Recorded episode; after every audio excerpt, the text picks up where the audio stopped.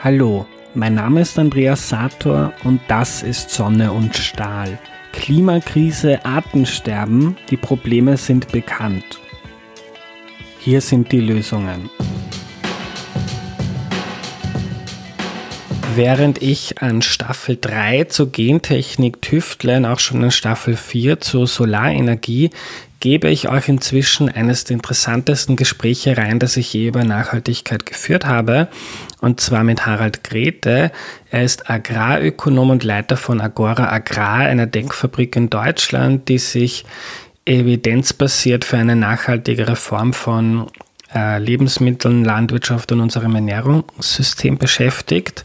So etwas fehlt in Österreich total, gerade in so einem ideologisch umkämpften Feld. Grete ist ein gefragter Experte in Deutschland von Spiegel bis Zeit und ihr könnt jetzt mein ganzes Gespräch mit ihm in Sonne und Stahl hören. Viel Spaß dabei. Herr Grete, ich würde gerne mal ganz allgemein anfangen ähm, und mit Ihnen die eierlegende Wollmilchsau äh, suchen, nämlich eine Landwirtschaft, die ihren Beitrag zur Klimaneutralität ähm, leistet, die Biodiversität erhält oder wieder fördert, von der Landwirte gut leben können, ähm, die die Bevölkerung mit guten, gesunden, äh, leistbaren Lebensmitteln versorgt und in denen äh, und in der Tierwohl gewährleistet ist. Ähm, ist das möglich wenn ja, wie kommen wir dahin? Wir sagen, natürlich ist das möglich. Äh, und da kommen wir hin, wenn wir die Rahmenbedingungen so setzen, dass es für die Landwirtinnen und Landwirte attraktiv ist, eine solche Landwirtschaft zu betreiben. Und Landwirtschaft ist natürlich ein wunderbares Beispiel für das, was wir in der Ökonomie einen Sektor mit starken Externalitäten in der Produktion nennen. Die Landwirtschaft produziert Nahrungsmittel und die werden typischerweise am Markt verkauft und da bilden sich Preise heraus. Aber die Landwirtschaft stellt eben auch noch einen bestimmten Level von Biodiversität bereit oder eben nicht. Die Landwirtschaft äh, wirtschaftet Grundwasser schonend oder eben nicht, äh, bindet Kohlenstoff äh, im Boden oder nicht und so weiter und so fort. Und alle diese Sachen, die werden eben nicht hinreichend über den Markt honoriert. Und deswegen müssen wir parallel zum Markt weitere Steuerungsmechanismen nutzen. Und das liegt ja im Grunde genommen, sage ich jetzt mal etwas verkürzt, auch alles auf dem Tisch. Ich nehme an, auch in Österreich und nicht nur in Deutschland haben Wissenschaftlerinnen und Wissenschaftler in unterschiedlichen Räten und Beiräten aufgeschrieben, wie man zielorientierte Agrarpolitik machen kann, so dass man das bekommt, was man möchte. Und zu einem Teil tun wir das ja auch schon äh, im Rahmen dessen, was wir zweite Säule der Agrarpolitik nennen, also die gezielte Honorierung der Leistung der Landwirtschaft, die wir haben wollen, die sie aber am Markt ähm, äh, und wenn ich es jetzt vielleicht ein bisschen verkürzt zusammenfassen kann, dann ist ähm, ohne diese, also Sie haben jetzt gesagt, die, die externen äh, positiven Effekte werden da nicht äh, ausreichend inkludiert. Ähm, würde mich auch interessieren, ist ja auch umgekehrt, die externen Kosten ähm, zum Beispiel sind ja auch nicht so inkludiert, also CO2-Schäden zum Beispiel. Ja. Genau. Und nun würde man in der klassischen ökonomischen Theorie, wenn wir eine geschlossene Volkswirtschaft hätten, würde man sagen, naja, alle negativen Externalitäten, die bepreist man einfach. Und alle positiven, die bepreist man, also die negativen besteuert man und die positiven bezahlt man mit Transfers und dann ist alles gut. Aber ich will mal ein Beispiel nennen, warum das so leicht nicht funktioniert. Nehmen wir mal die Methanemissionen aus der Rinderhaltung. Die sind erheblich. Nun könnten wir die Methanemissionen aus der Rinderhaltung direkt an der Produktion besteuern. Dann würden die inländischen Produkte, die in Österreich, Deutschland, sonst wo in der Europäischen Union produziert werden, würden sehr viel teurer werden das würde sich aber am Markt, sozusagen im Handel, dann nur begrenzt durchsetzen, weil wir ja offene Grenzen haben. Das heißt, die Ware käme mehr oder weniger stark dann aus dem Ausland rein und wir hätten eine erhebliche Leakage. Deswegen würde ich an vielen Stellen davor, dafür plädieren, äh, das, was man da will, auch wenn man sagen könnte, das ist doch die Vermeidung einer negativen Externalität in der Produktion, das auch über staatliche Zahlungen zu, zu honorieren und dann gleichzeitig zu sagen, aber dass die Produkte teurer werden, das wäre ja richtig. Äh, und, denn die Preise sollen die Wahrheit sagen, dieses alte Credo der Umweltbewegung. Und wir müssten also tierische Produkte im Konsum deutlich teurer machen. Und das könnten wir tun durch Verbrauchsteuern. Und dann hätten wir dort die richtige Lenkungswirkung. Es würde weniger nachgefragt. Wir würden aber nicht dafür sorgen, dass wir unsere inländische Produktion in einem Ausmaß verteuern, dass sie zu einem wesentlichen Teil ersetzt würde durch Importe. Und das ist natürlich eine Gratwanderung. Also da muss man jeweils wieder überlegen, was können wir eigentlich den Landwirtinnen und Landwirten zumuten an Ordnungsrecht? Und da gibt es auch vieles. Also in Deutschland eine, eine effektivere Düngegesetzgebung äh, brauchen wir ganz dringend. Äh, auch anspruchsvollere äh, Tierschutzstandards. Äh, und wir müssen uns aber immer auch fragen, inwieweit funktioniert das nur über diese Vorschriften oder Besteuerung? Und wo brauchen wir nicht eigentlich eine Honorierung oder eine Kompensation der Mehrkosten, damit wir es den Produzentinnen und Produzenten auch ermöglichen, im Inland zu Aha. produzieren?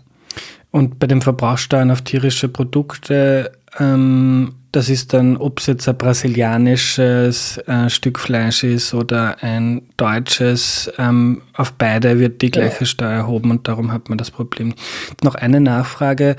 Ähm, also sind ja dann so in der Ökonomie klassische Second Best Lösungen, oder nennt man das?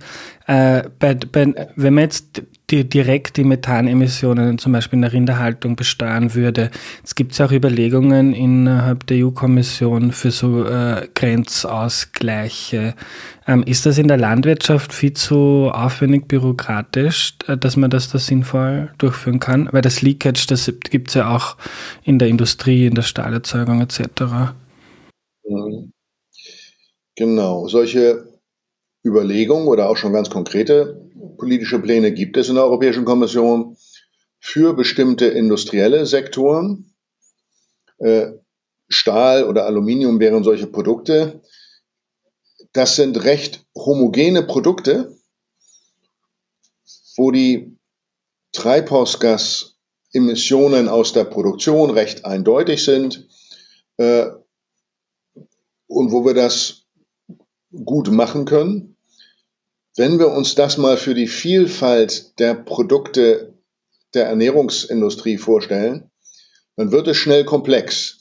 Denn wir müssten das ja nicht nur tun auf Schlachtkörper, sondern wir mussten das auch tun auf Teilstücke, auf Teilstücke, die vielleicht schon teilverarbeitet sind, die vielleicht kombiniert sind mit anderen Produkten, bis hin zur Pizza, wo wir dann gucken müssen, was ist der Gewichtsanteil von Schweinefleisch, was ist der Gewichtsanteil von Rindfleisch, was ist der Gewichtsanteil von Geflügelfleisch und wie müssen wir das jeweils mit einem Grenzausgleich, was ja nichts anderes ist als ein, ein Zoll, belegen, um die inländischen Treibhausgassteuern auf die Tierproduktion zum Beispiel zu kompensieren. Und das können wir dann weiterdenken eben über alle Produkte und wir können es auch noch über verschiedene, verschiedene Nachhaltigkeits Dimension denken, dann haben wir einen Grenzausgleich für Tierwohl, einen Grenzausgleich für Klimaschutz, vielleicht auch noch einen Grenzausgleich für Biodiversität. Das wird wahnsinnig komplex. Und äh, ich zögere an der Stelle aus zwei Gründen. Das eine ist, ich sehe überhaupt nicht, dass das in den nächsten Jahren umgesetzt wird. Wir müssen aber dringend inländisch weiterkommen. Jetzt, heute, morgen mit Tierschutz, mit Klimaschutz, mit Biodiversitätsschutz. Und deswegen sollten wir, meine ich, jetzt einen Weg einschlagen, der auch jetzt realistisch ist. Und das Zweite ist, ich bin mir auch nicht mal sicher, äh, dass das letztendlich wünschenswert wäre, so eine Welt mit einem sehr, sehr komplexen und diversen Grenzausgleich. Denn wir können entweder sagen, wir sind ein großer und starker Handelsblock, die Europäische Union, der Rest der Welt friss oder stirb. Das ist kein gutes Signal für unsere Handelspartnerinnen und Handelspartner. Äh, wenn, oder wir müssen das eben auch wirklich miteinander aushandeln. Und das ist ein extrem aufwendiger Prozess. es scheint mir so zu sein, dass wir eigentlich mit den Mitteln, die wir haben, als gut entwickelte Volkswirtschaften mit funktionierenden Steuersystemen, mit funktionierenden äh, Verwaltungsinstitutionen, die auch zielorientierte Zahlungen leisten können, äh, dass wir eigentlich sagen können, wir können vieles von dem eben über den Einkauf von Gemeinwohlleistungen kompensieren und haben die Landwirte ein Mischeinkommen, was sich zusammensetzt aus einem Stück Nahrungsmittelproduktion, weitgehend zu Weltmarktpreisen, weil die Märkte eben offen sind, und dazu aber eben Tierwohlzahlung, Klimaschutzzahlung, Biodiversitätszahlung. Und in der Summe ergibt es dann die Möglichkeit, äh, nachhaltig zu wirtschaften. Und kann man dann auch manches per Ordnungsrecht einfordern, weil insgesamt die Einkommen, die da zusammenkommen, hinreichend sind. Ähm, ich würde jetzt gerne nach und nach die, die Rahmenbedingungen, die zu so einer ähm, nachhaltigeren Landwirtschaft führen, mit Ihnen durchbesprechen. Äh, das gerne vor jetzt aber kontrastieren mit den Rahmenbedingungen, die es jetzt gibt. Wenn man sich anschaut, wie sich die Landwirtschaft entwickelt hat, ähm, dann gab es ohne ausreichende Prämien dafür, dass man auf Tierwohl schaut oder auf Biodiversität oder auf Klima, äh, ähm, war der Anreiz äh, Intensivierung, ähm, Landschaftselemente, die für Biodiversität super sind, sind für die Erträge nicht gut und äh, jeder Landwirt, der irgendwie schauen muss, dass er sein Einkommen bestreitet auf einem kompetitiven Weltmarkt, ähm, der gibt dann eben die Hecken weg oder die, das Gestrüpp oder der Tümpel etc. Also jetzt, jetzt waren die Rahmenbedingungen so, also die Landwirtschaft, die wir heute sehen, ist nicht ähm, vom Himmel gefallen, sondern es hat Rahmenbedingungen gegeben, die dazu geführt haben. Und, und an diese Stellschrauben müssen wir jetzt ran. Genauso wie Sie das beschreiben, ist das. Das haben wir in der Vergangenheit zu wenig getan. Damit haben wir zwar irgendwann in den späten 80er, frühen 90er Jahren angefangen im Rahmen der europäischen Agrarpolitik, aber viel zu zögerlich bis heute. Denn noch immer verwenden wir einen Großteil unseres Agrarbudgets für pauschale Flächensubvention.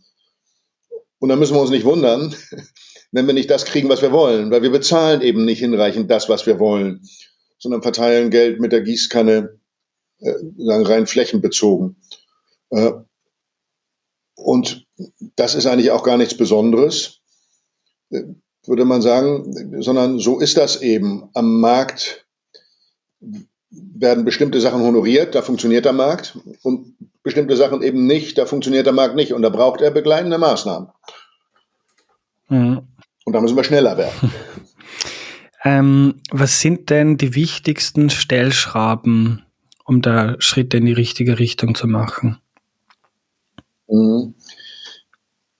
Ich würde mal so nacheinander durchlaufen. Äh, wir haben diesen Bereich Tierwohl, wo wir feststellen, dass die Haltungsbedingungen zu einem Großteil weder dem entsprechen, was man fachwissenschaftlich aus nutztieretologischer Sicht sagen, für gut halten würde, noch dem entsprechen, äh, was auf breite gesellschaftliche Akzeptanz stößt. Also sobald Menschen in diese Stelle hineinschauen, kommen sie zu dem Schluss, dass sie eigentlich das so nicht möchten. Aber sie kaufen es eben täglich. Äh, und wir haben dort erhebliche Mehrkosten, wenn wir mehr Tierwohl umsetzen. Das hat ganz viel damit zu tun, dass wir vor allen Dingen mehr Fläche brauchen. Und mehr Fläche heißt eben mehr umbauter Stallraum, äh, um diese Tiere zu halten. Äh, und dann eben auch Strukturierung der Stalleinheiten, Beschäftigungsmaterialien, Stalleinrichtungen. Und wenn die mehr Möglichkeiten haben, äh, häufig auch eine intensivere Tierbeobachtung, ein höherer Managementaufwand. Und all das kostet eben Geld. Und da gibt es in Deutschland die sogenannte Borchardt-Kommission, die hat dazu Vorschläge gemacht. Und die halte ich auch für richtig. Und da geht es vor allen Dingen darum, zu sagen, wir müssen einen Zeitpfad entwerfen, wo wir in den nächsten 15 Jahren etwa hinwollen mit dem Tierwohl. Und dann müssen wir schrittweise das Ordnungsrecht, also die gesetzlichen Mindeststandards anziehen. Ohne geht's nicht, wenn wir den ganzen Sektor bewegen wollen. Und das scheint mir wichtig. Und dann müssen wir aber auch kompensatorische Zahlungen haben Das können wir Tierwohlprämien nennen. Das ist die Honorierung der Tierwohlleistung. Man kann das jeweils für ein paar Jahre freiwillig machen. Man bietet den Landwirten bestimmte Prämien, wenn sie jetzt schon das höhere Tierwohlniveau umsetzen. Und irgendwann muss sozusagen äh, der Besenwagen am Ende hinterherfahren und die Letzten mit dem Ordnungsrecht einsammeln. Denn sonst kommt so ein Sektor auch nicht aus den Skandalen heraus, wenn man immer sagt, aber einige, die machen einfach weiter zu einem ganz geringen Standard. Eben auch deswegen, weil es um ethische Prinzipien gibt. Wir sagen ja auch nicht, wir haben Kinderarbeit zum Großteil abgeschafft in Österreich oder Deutschland. Und wer es denn wirklich gerne möchte, der darf für den Weltmarkt noch so ein bisschen Kinderarbeit machen. Sondern wir sagen, nein, das sind ethische Prinzipien, die wir hier umsetzen in unserem Land für alle. Und ich glaube, die Kombination ist besonders wichtig, zu sagen, einerseits wirklich gesetzlich auch die Standards anziehen, aber über die Tierwohlzahlung den Landwirten auch ermöglichen, dass sie das Ganze umsetzen. Dazu kommt auch noch eine Kennzeichnung. Äh, das ist gut. Häufig scheint es mir aber in der Diskussion so zu sein, dass man sich zu viel verspricht von der Kennzeichnung. Wir wissen im Grunde genommen, dass wir als Menschen an der Ladenkasse im Durchschnitt relativ einfach gestrickt sind und häufig kaufen nach Geschmack und Preis. Äh, und wenn man mit einem Label 20 Prozent der Bevölkerung erreicht, dann ist das richtig viel. Das reicht aber nicht, um den Sektor flächendeckend umzubauen. Deswegen würde ich immer sagen, begleitend Kennzeichnung ist gut. Für die Übergangszeit und auch für die weitere Abstufung oberhalb des auch zukünftigen gesetzlichen Standards aber Kernstück muss sein Ordnungsrecht und Tierwohlprämie. So, das wäre der Bereich Tierwohl. Äh, wenn, ja, wenn Sie, wenn Sie dazu noch Fragen haben, sonst würde ich dann auf die nächsten. Wir genau, gehen Sie mal durch die wichtigsten Rahmenbedingungen, ja? an die Sie denken, und dann gehen wir tiefer bei den einzelnen Punkten. Ja, okay. Dann haben wir den Bereich Moorwiedervernässung. Das klingt vielleicht komisch, dass ich das als erstes nenne hier mit oder als einen der ersten Punkte, weil das sind ja nur relativ wenige Flächen. In Deutschland sind es etwa sieben Prozent.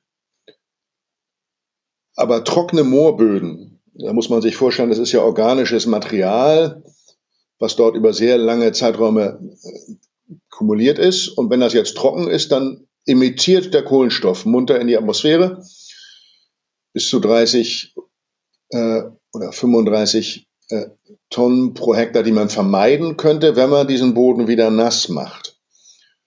Und das ist richtig viel. Also wenn man sagen 35 Tonnen, das Umweltbundesamt veranschlagt etwa 200 Euro pro Tonne Klimaschadenskosten.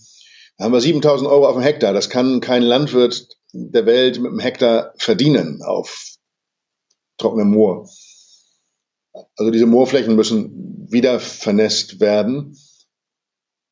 Und das ist einerseits volkswirtschaftlich völlig eindeutig und andererseits natürlich politisch, menschlich, sozial, gesellschaftlich eine Riesenherausforderung, weil wir den Menschen, deren Familien noch bis weit ins letzte Jahrhundert hinein, teilweise bis in die 80er Jahre in Deutschland, irgendwo Flächen trockengelegt haben, dass man denen jetzt sagt, ja, das war damals eine große Kulturleistung, aber heute müssen wir da wieder raus. Wir müssen sie jetzt wieder vernässen. Wir haben damals nicht gewusst, was das an Klimaschaden verursacht. Jetzt wissen wir es. Und das erfordert die grundsätzliche Änderung der Geschäftsmodelle von jetzt trockener Landwirtschaft zu dann nasser Landwirtschaft auf diesen Standorten. Äh, betrifft nur bestimmte Flächen, ist aber trotzdem von ganz großer Wichtigkeit für den Klimaschutz. Dann haben wir wichtig aufgrund von vielerlei Zieldimensionen die ganze Düngepolitik, die Nährstoffpolitik. Wir haben sehr punktuell, überwiegend dort, wo wir intensive Tierhaltung haben, aber teilweise auch dort, wo wir intensiven Gartenbau haben, hohe Nährstoffüberschüsse. Da geht es vor allen Dingen um Stickstoff und Phosphor. Und dort würde ich nochmal den Stickstoff wirklich besonders betonen, weil der in so vielen Umweltmedien große Schäden anrichtet. Sei es als Ammoniak in der Luft, sei es als Nitrat im Grundwasser, sei es als Lachgas in der Atmosphäre, was dort klimawirksam ist. Und da geht es darum, die Stickstoffüberschüsse zu begrenzen. Denn an sich ist ja Stick, die Zuführung von Stickstoff ist ja nicht schlecht. Wir brauchen Stickstoff für das Pflanzenwachstum. Aber das, was wir zuführen, das, was wir zuführen, darf eben nicht zu viel mehr sein als das, was wir auch rausholen aus dem System im Sinne von Erträgen, weil dann geht uns das irgendwie in die Umweltmedien rein. Und deswegen ist es so fürchterlich naheliegend, die Nährstoffe einzelbetrieblich zu bilanzieren. Das geht ganz leicht. Im Grunde genommen, wir wissen, was reinkommt, das ist der Zukauf von Düngemitteln äh, und Futtermitteln. Und wir wissen, was rausgeht, das ist der Verkauf von Produkten. Und dazwischen haben sie das, was im Betrieb verbleibt, und das verbleibt ja nicht dauerhaft, sondern geht eben in die Umweltmedien. Hoftorbilanzierung, Stoffstrombilanzierung, es gibt unterschiedliche Begriffe dafür. Das muss man einfach machen und die Maximalwerte auf einem vernünftigen Level festsetzen. Ich sage mal, als ich promoviert habe, und das ist schon lange her, haben meine Kolleginnen und Kollegen an anderen Lehrstühlen damals schon promoviert zu der Frage der Hoftorbilanzierung. Das ist also nicht neu. Das wissen wir wirklich seit Jahrzehnten, was wir tun müssen. Es ist immer wieder auch durch intensive Lobbytätigkeit äh, in Deutschland des organisierten Berufsstands verhindert worden. Wir haben zurzeit einen Flickenteppich in der Düngepolitik. Auch nicht gut. Äh, und noch immer brauchen wir vor allen Dingen diese einzelbetriebliche Nährstoffbilanzierung und Begrenzung der Überschüsse. Und dann würde ich noch, vielleicht noch zwei weitere Bereiche ansprechen. Das eine ist der synthetische Pflanzenschutz, äh, Insektizide, Herbizide, Fungizide, wo wir einerseits sagen, es ist wichtig, die Einsatzmengen deutlich herunterzufahren, vor allen Dingen aus Biodiversitätsgründen. Und gleichzeitig gibt es bin ich der Auffassung, keinen Grund, jetzt diesen Einsatz von Pestiziden grundsätzlich zu verbieten. Denn wenn man sie zielorientiert einsetzt, dann kann das ja durchaus sehr sinnvoll und auch nachhaltig gemacht werden. Es muss eben nur sehr viel weniger sein. Wir haben jetzt im Rahmen der Farm-to-Fork-Strategie der Europäischen Union Vorschläge, was man dort, äh, wir haben Ziele, Ziele, wie man das erreichen kann. Wir hatten auch Vorschläge, die aber nicht so gut waren, wie man es erreichen könnte, nämlich mit Pauschalverboten in großen Gebietskulissen, schwierig für die Landwirtschaft, auch nicht sehr zieleffizient. Und Systeme, die ich mir vorstellen könnte, wären etwa die Besteuerung von Pflanzenschutzmitteln entsprechend ihrer Ökotoxikologität, Toxizität und äh, das zweite wäre, und das ist wahrscheinlich noch besser, weil man mehr Einkommen innerhalb der Landwirtschaft belässt, wäre Zertifikate auszugeben, die Betriebe untereinander handeln können, sodass Betriebe entsprechend ihrer Notwendigkeiten, die sich auch von Jahr zu Jahr ändern können, je nachdem, wie hoch Krankheitsbefall ist, sagen, mehr oder weniger Mittel einsetzen können, es aber eben eine Obergrenze gibt, die man dann staatlich äh, regulieren kann. So, und wenn wir dann bei Biodiversität sind, dann sind wir vielleicht beim letzten großen Punkt, und das wäre die Vielfalt in den Kulturlandschaften. Und wirklich erstmal in der großen Allgemeinheit Vielfalt in Kulturlandschaften. Da geht es um Strukturvielfalt, die Hecken, Saumstrukturen, Tümpel, Wälle, Gehölze, denn vielfältige Strukturen tragen erheblich bei zur Biodiversität. Am besten sorgt man auch noch dafür durch intelligente Politik, dass sie gut miteinander vernetzt sind. Und dann geht es aber auch um die Vielfalt in der Bewirtschaftung. Wir sind ja im Rahmen der letzten Jahrzehnte auch immer stärker hineingelaufen in relativ große Schläge. Und das, wenn man die Rahmenbedingungen nicht setzt, dann passiert das eben so, vor allen Dingen, weil große Maschinen arbeitswirtschaftliche Vorteile bringen.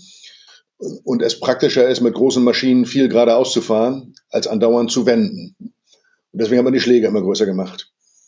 Äh, und wir müssen jetzt eigentlich wieder hin zu kleineren Bewirtschaftungseinheiten, wo der Abstand vom Saumstruktur in die Feldmitte weniger groß ist, sodass sich eben Insekten, kleine Säuger auch bewegen können äh, zwischen Feld- und Saumstruktur.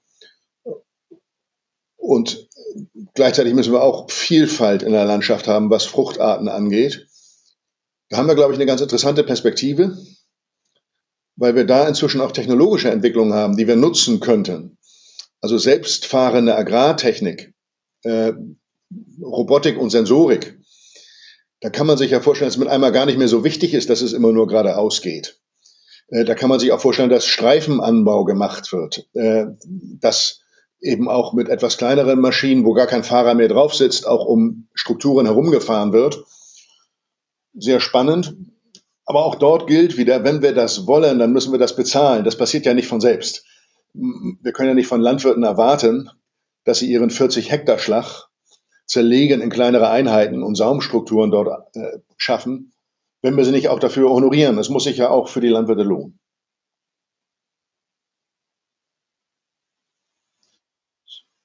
So, das wären jetzt meine wichtigsten. Äh, kann man im Klein-Klein immer noch weitermachen, aber das halte ich eigentlich für die Großen. Sie hatten nach Landwirtschaft gefragt, wenn man jetzt auf den Konsum tierischer Produkte geht, den ich für ganz wichtig halte, da könnten wir vielleicht auch nochmal drüber reden, aber dann im Bereich Konsumpolitik. Mhm. Äh, gehen wir später zum Konsum. äh, ich würde jetzt gerne nach und nach durchgehen. Die Borchardt-Kommission, könnten Sie zu der noch ein bisschen was erzählen? Weil in Österreich kennen das die meisten Leute nicht. Ich finde es aber hochinteressant, weil gerade, ähm, also ich komme selber aus einer Bauernfamilie. Viele Bauern haben oft den Eindruck, man wird zu wenig wertgeschätzt oder ähm, man verursacht nur Probleme, aber die großen Leistungen, die man für die Gesellschaft bringt, werden irgendwie nicht honoriert, sondern man ist ein Tierquäler, Umweltverschmutzer und was weiß ich noch. Und oft wird über die Landwirtschaft geredet, aber nicht mit dir. Und die Borchardt-Kommission scheint mir so eine tolle institutionelle Herangehensweise, wo man die verschiedensten Gruppen, die sonst vielleicht streiten und sich öffentlich über Medien was ausrichten, an einen Tisch setzt und die gemeinsam äh, quasi nicht mehr aus dem Raum lässt, bis sie, bis sie äh, gemeinsame Vorschläge haben. Könnten Sie darüber erzählen, wie kam es ja. zu der und äh, wo, wie steht es um die? Hm. Ja, das mache ich gerne. Und wenn Ihnen das recht ist, würde ich auch gleich die Zukunftskommission Landwirtschaft mit einbinden in die Erzählung, weil es dasselbe Prinzip ist. Wir haben in der Tat auch in Deutschland über Jahrzehnte eine sehr polarisierte Diskussion gehabt zwischen Berufsstand, Bauernverband vor allen Dingen, Deutscher Bauernverband, und organisierter Zivilgesellschaft, Umweltverbände, Tierschutzverbände, wo man sehr einseitig gegeneinander argumentiert hat. Wenn ich das mal so etwas pauschal zusammenfasse, dann haben, hat der Berufsstand gesagt, Landwirtschaft ist per se nachhaltig, wir machen doch alles gut, ihr versteht das nur nicht. Äh, und Zivilgesellschaft hat gesagt, ihr seid Umweltverschmutzer und Tierquäler und das muss alles völlig anders werden. Und das ist natürlich keine leichte Situation, dann Politik zu gestalten. Dann muss Politik als Mittler auch auftreten. Und in der Tat hat in der letzten Legislaturperiode, noch unter Bundesministerin Klöckner, sind zwei Kommissionen eingesetzt worden. Die Borchardt-Kommission für den Bereich Nutztierhaltung unter der Leitung von einem ehemaligen Agrarminister äh, Jochen Borchardt und die äh, sogenannte Zukunftskommission Landwirtschaft unter dem äh, ehemaligen DFG-Präsidenten Peter Strohschneider.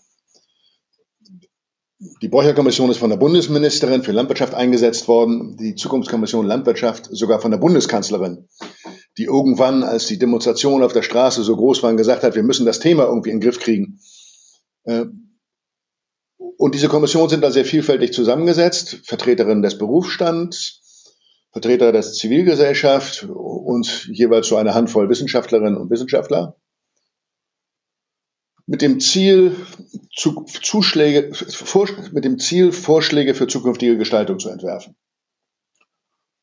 Und das hat in beiden Fällen sehr gut funktioniert.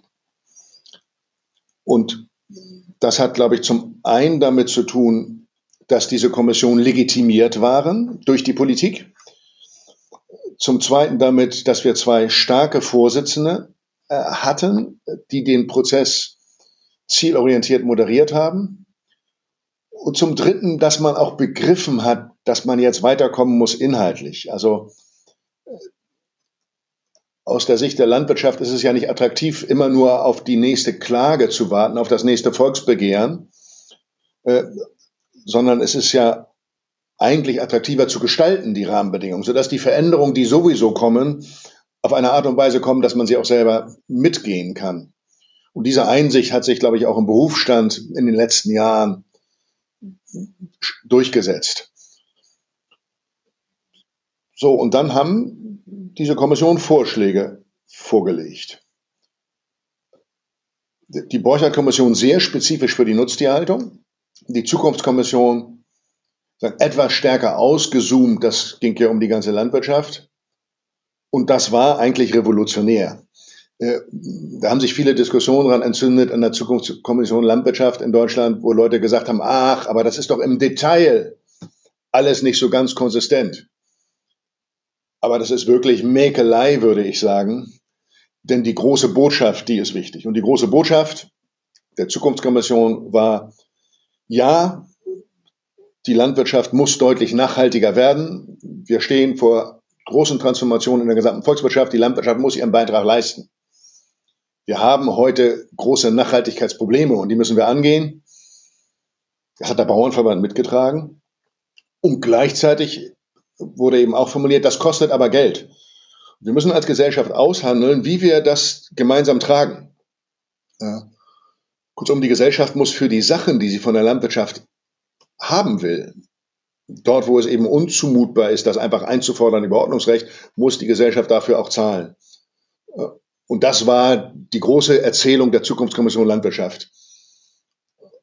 Und bei der Borchert-Kommission war es ähnlich, aber dann eben auf die Nutztierhaltung äh, ausgerichtet. Die Vorschläge, wie ich sie eben genannt habe, Ordnungsrecht anziehen, äh, Tierwohlprämien äh, und Kennzeichnung, aber ganz zentral Tierwohlniveau für alle Betriebe hochfahren bei Kompensation der Tierwohlkosten äh, über Tierwohlprämien. So, und das ist dann in der zweiten Hälfte der letzten Legislaturperiode irgendwie fertig geworden. Und man kann, und es ist ja auch ein politisches Spiel der Vergangenheit gewesen, Kommission einzusetzen und die spät einzusetzen und wenn die ihre Ergebnisse haben, dann sind wir kurz vor dem Wahlkampf und dann sagen alle, ach, das ist ja interessant, aber leider geht das nicht mehr, weil die Legislaturperiode ist vorbei. Und wir schlagen uns gerade wieder politisch die Köpfe ein zwischen den Parteien, weil wir ja Wahlkampf haben. Und dann kommt wieder eine nächste Bundesregierung und die braucht wieder zwei Jahre, um sich zu orientieren und dann setzt sie eine Kommission ein und die sind wieder fertig, wenn Wahlkampf ist. Das hätte in diesem Fall auch so laufen können, denn die letzte Bundesregierung hat im Grunde genommen nichts mehr umgesetzt. Nun hat sich aber die neue Bundesregierung im Prinzip bekannt zu diesen beiden Kommissionen und führt sie ja auch beide fort. Und gleichzeitig sind wir in der Gestaltung in Deutschland noch nicht so weit. Und das ist eigentlich ein ganz spannender Moment, denn es entsteht große Unruhe bei den Mitgliedern von solchen Kommissionen. Denn wenn man dann Vorschläge macht, zur Gestaltung. Und man wurde aufgefordert von der Politik, Vorschläge zu machen zur Gestaltung. Und dann kriegt die Politik das nicht hin, weil sie sich zum Beispiel, wie gegenwärtig häufig der Fall in Deutschland, die Ampelkoalition gegenseitig im Wege steht, die einzelnen Parteien. Dann ist das natürlich frustrierend und es schwächt diejenigen in diesen Kommissionen, die sich eingesetzt haben für Kompromisse. Also kurzum, solche Stakeholder-Kommissionen können die politische Gestaltungsbereitschaft und Gestaltungsfähigkeit nicht ersetzen. Und im Grunde genommen, so meine Interpretation, haben diese Kommission eine Steilvorlage gemacht. Also alles ist da. Eine Agrarministerin, ein Agrarminister könnten jetzt sagen, okay, ist ja super, wir nehmen das jetzt als Legitimation zum entschiedenen Handeln. Und das tut die gegenwärtige Ampelkoalition in Deutschland noch zu wenig. Äh, das geht alles sehr langsam. Und da muss man natürlich sehen, dass man ein gutes Gleichgewicht hat. Ich glaube, solche Stakeholder-Kommissionen sind fantastisch, auch für gegenseitiges Verständnis, äh, für gegenseitige Anerkennung der jeweiligen Position, für die zukünftige Kompromissfindung. Aber am Ende werden natürlich Gesetze nicht in Stakeholder-Kommissionen ausgehandelt, sondern im Deutschen Bundestag. Also Politik muss dann auch gestalten. Äh, und es gibt ja schon eine Tierwohlprämie, ich glaube eine Milliarde ähm, jetzt für die nächsten Jahre? Oder könnten Sie skizzieren, was ist schon passiert und was bräuchte es? Weil es ja da auch sehr wichtiger, langfristige Finanzierung für die Landwirte aufzustellen, die vielleicht teure Ställe dann bauen und dann in fünf Jahren sitzen sie irgendwie auf ihrem Tierwohlfleisch und es kauft keiner und man kriegt auch keine Prämie dafür.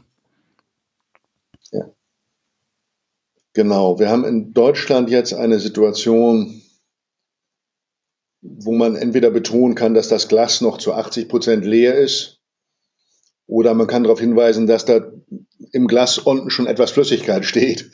Und das ist diese eine Milliarde, die Sie nennen.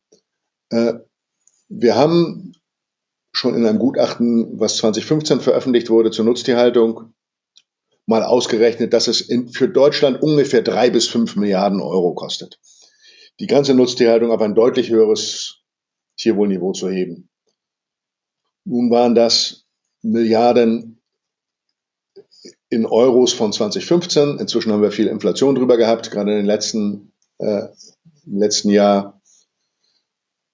Gleichzeitig war das gerechnet mit den gegenwärtigen Tierbeständen. Aus Klimaschutzgründen müssen wir aber die Tierbestände zurückbauen. Wir sollten gar nicht mehr so viel Tiere halten, wie wir sie heute halten. Das heißt, wir müssen auch nicht für alle unsere Nutztiere diese Tierwohlkompensation leisten.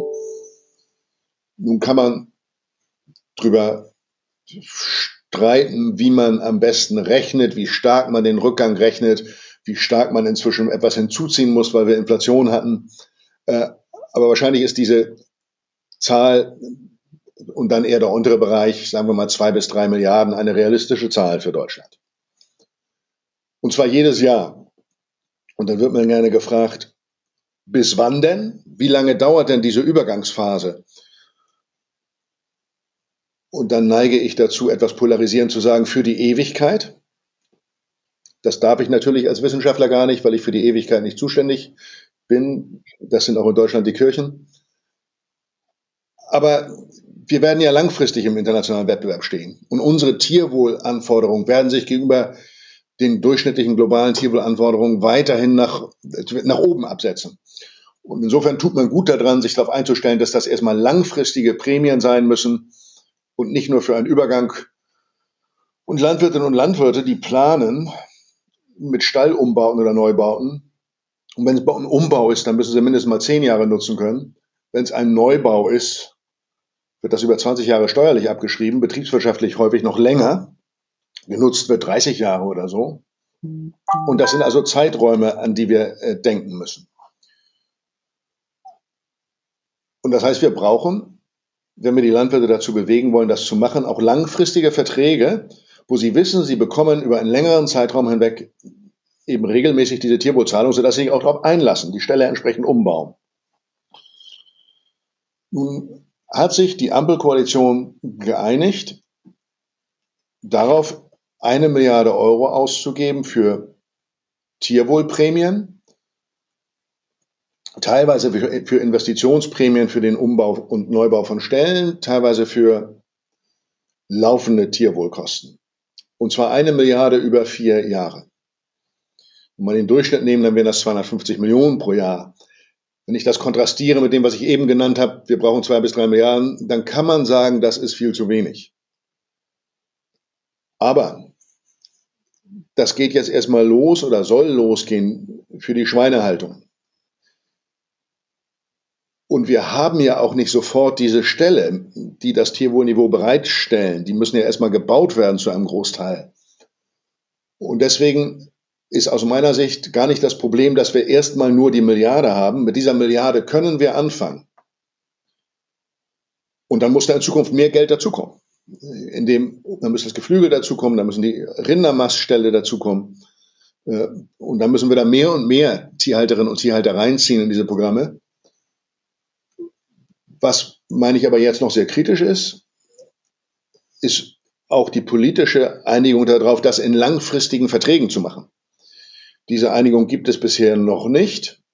Äh, die Borchert-Kommission hat gefordert 20-jährige Verträge. Das halte ich auch inhaltlich für völlig richtig. Das wird wahrscheinlich so sein, dass der politische Kompromiss darunter liegen wird. Aus meiner Sicht muss man sozusagen diesen Einstieg in den Umbau als gescheitert betrachten, wenn es nicht für mindestens zehn Jahre Verträge gibt. Weil dann wird man sozusagen keinen Landwirt, keine Landwirtin hinter dem Ofen hervorlocken und groß in Neu- oder Umbauten investieren lassen, wenn man dann Verträge hat für sieben oder acht Jahre. Also zehn Jahre ist schon die absolute Untergrenze. Etwas mehr wäre deutlich besser. So, darauf muss sich die Ampelkoalition jetzt noch einigen. Die Entscheidung wird voraussichtlich im äh, Februar oder März fallen. Wenn sie so fällt, dass wir mit dieser 1 Milliarde einsteigen in mindestens zehnjährige äh, Verträge, dann würde ich sagen, ist das ein Durchbruch. Äh, und dann kann man weiter aufbauen.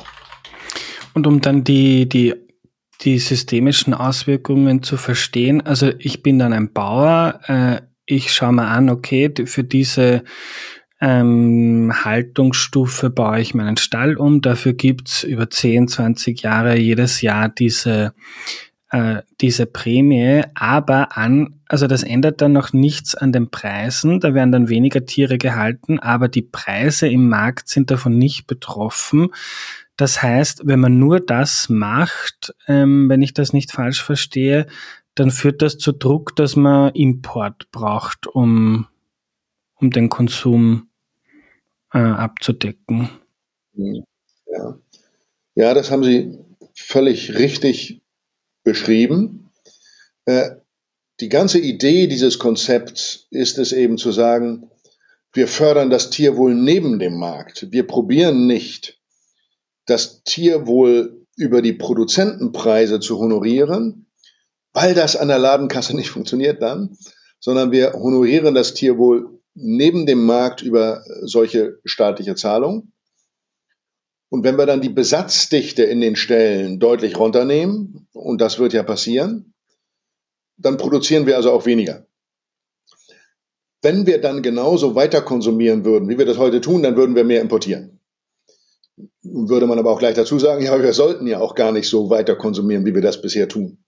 Wir sollten dringend und schleunigst im Durchschnitt als Gesellschaft wesentlich weniger tierische Produkte konsumieren. Und dann passt das Ganze gut zusammen. Dann kann man nämlich sagen, also dieser Einstieg in den Tierwohlumbau, der wird auch die Besatzdichten verringern. Wir werden weniger Tiere halten, weniger tierische Produkte haben und dann können wir auch diese weniger tierischen Produkte konsumieren. Also das ist aus meiner Sicht ein, ein, ein sinnvolles Paket. Mhm. Äh, und um jetzt dann auch noch zur Moorwiedervernässung zu kommen, ähm, also auch wenn man dann die, die Zahl der Tiere deutlich reduziert, ähm, ist ja trotzdem schwierig, solange man Rinder hält, äh, die wird man auch Methanemissionen haben. Äh, reicht das in Kombination mit der Moorwiedervernässung und indem man ähm, die, die, also die, die Düngemittel reduziert, reicht das ähm, für den Klimabeitrag der Landwirtschaft? Ähm, kann die überhaupt auf, auf, auf Null kommen? Muss sie das? Ja, wir haben als Ziel gesamtwirtschaftliche Treibhausgasneutralität. Voraussichtlich werden wir auch gewisse Handelbarkeit innerhalb der Europäischen Union haben. Das heißt, Länder, denen das schwerer fällt, mit ihrer gesamten Volkswirtschaft treibhausgasneutral zu werden, werden sich dann unter Umständen etwas einkaufen von anderen Ländern, denen es leichter fällt, sogar negative Emissionen zu generieren.